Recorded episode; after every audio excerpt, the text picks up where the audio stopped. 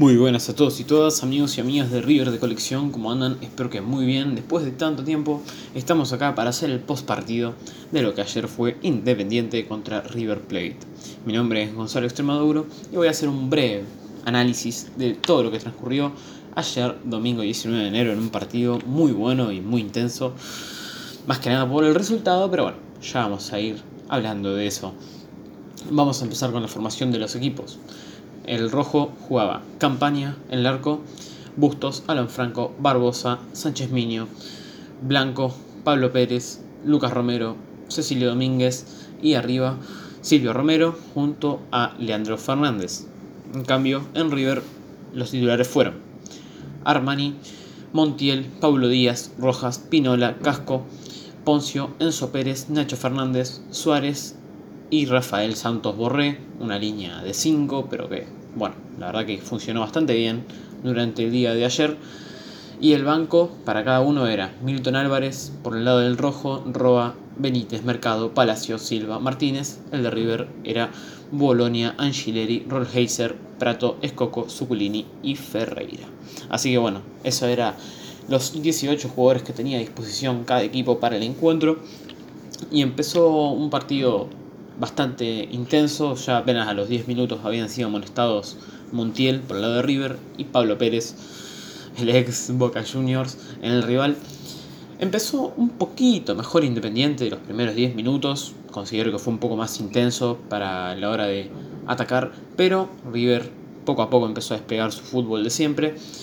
No tan lírico, pero con la misma intensidad, la misma el mismo fervor para recuperar la pelota, para asociarse, para crear contraataques y así llegó el primer gol. Una pérdida de Leandro Fernández, no, de Sánchez Miño, que se la roba a Casco, si no me equivoco, que termina la pelota en los pies de Gonzalo Montiel, que tira un centro para que Santos Borré, muy bien acomodado entre los centrales, defina abajo para campaña, imposible, nada para hacer para el arquero uruguayo del rojo, así que se ponía en ventaja el millonario de una manera no sé si merecida, pero lo había hecho un par de méritos seguro. Así que era un partido que estaba para cualquiera en ese momento y River lo aprovechó muy bien.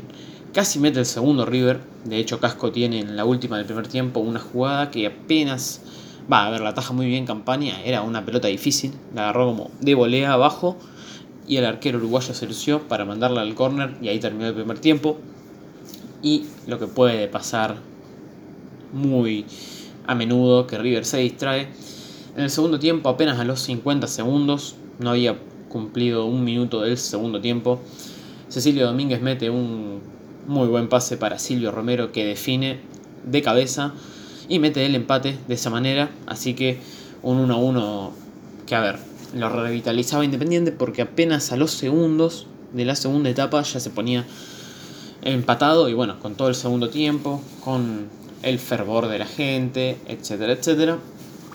Así que bueno, las cosas no se planteaban muy bien para el equipo de Gallardo. En el minuto 53, Barbosa, el ex River Plate, Defensa y Justicia, entre otros, es amonestado apenas 8 minutos del segundo tiempo y apenas 9 minutos después, en el minuto 17 del tiempo complementario, Barbosa ve la segunda amarilla, lo que le vale la expulsión. Eso fue clave en el partido, así que fue un cambio que, digo, perdón, una expulsión que sí, justamente generó un cambio en el encuentro porque se quebró a favor de River, que con superioridad numérica se intuía que podía hacer más. El minuto 63, Etra, Escoco y Ferreira se retiran Poncio y Matías Suárez. Un cambio ofensivo, supuestamente, porque, a ver, entra Escoco, se va Poncio. Así como entra Ferreira en el medio por Matías Suárez, es como que cambio de delantero por delantero y a un mediocampista de marca por un mediocampista más de juego como es Ferreira, ¿no? Bueno, apenas después es amonestado Enzo Pérez, en el minuto 68 Pusineri, el técnico del rojo, acomoda la línea de 4, saca a Pablo Pérez que estaba amonestado y entra Gastón Silva. Todo esto con el partido empatado.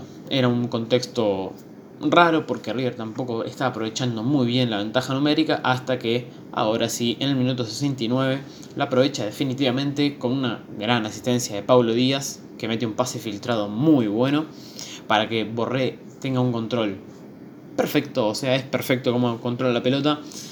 Se acomoda y lo fusila totalmente a Martín Campaña. Nada que hacer nuevamente para el arquero internacional con la selección de Uruguay. Así que con ese golazo, River se ponía 2-1 a falta de 20-25 minutos para terminar el partido. Fue amonestado Nacho Fernández. Fue amonestado también Ferreira con el paso de los minutos. Obviamente Independiente metió cambios ofensivos, entró Palacios y Martínez, salieron Cecilio Domínguez y Domingo Blanco. Por eso, en el minuto 84, Gallardo decide renovar un poco los aires, más que nada porque Enzo Pérez se acalambró y obviamente no era lo correcto que siga jugando después de eso.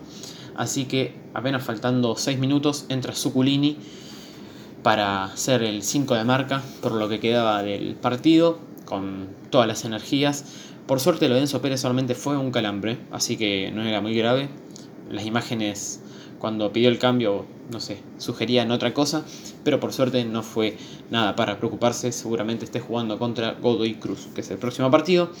Y después, nada más para destacar. Eh, Independiente sí, a los últimos minutos trató de llegar un poco más, generó un montón de jugadas por la banda, pero no fue tan significativo. Tuvo varios tiros libres, eso sí, tuvo varios tiros libres de afuera del área, ahí en la zona de la mitad de cancha para poder empatarlo, pero la verdad que fue muy mala la ejecución de la pelota parada en el conjunto de Avellaneda. Así que, para destacar nomás, en el tiempo de descuento fueron amonestados Milton Casco y Nacho Escoco para terminar este partido que ganó 2 a 1 River de visitante, el partido postergado por la fecha 14 con doblete de Santos Borré que es está siendo el único delantero irreemplazable de River Plate. Está teniendo un rendimiento fabuloso. La verdad que terminó el 2019 muy bien y así empezó este año para beneplácito de todos los hinchas de River. Y hablar de lo que viene, que es el próximo partido muy brevemente. Es el domingo 26 de enero. Va a ser por la Superliga, obviamente, en Mendoza contra Godoy Cruz a las 9.45 de la noche. Godoy Cruz, que viene de perder 10 de sus últimos 12 partidos de Superliga, está en un momento muy malo. River viene invicto en sus últimos 13 partidos como visitante en la Superliga.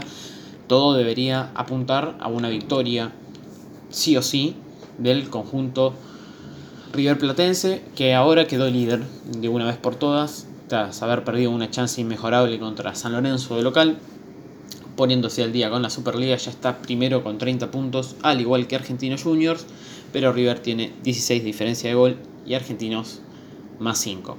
Así que por este criterio de la diferencia de goles en el que River está puntero, esperemos que el sábado que viene pueda sumar otros 3 puntos contra el último del campeonato, Godoy Cruz, que está en la posición 24, efectivamente último, con 9 puntos.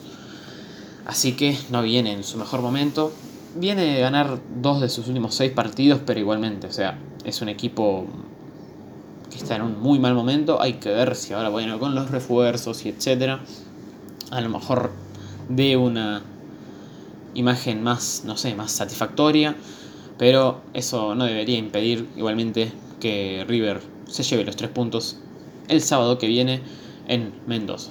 Así que nada más que decir, espero que hayan disfrutado la victoria de ayer como a ver, fue un muy buen partido. No tan, repito, no tan ofensivo de River, pero mostró otras facetas que fueron muy válidas para llevarse el encuentro. Nada más que decir, ahora sí me despido. Vamos a estar el viernes o el sábado con la previa del encuentro contra Odi Cruz, mucho más extensa. Así que los despido. Que tengan una gran semana y un beso y un abrazo para todos y todas. Hasta luego.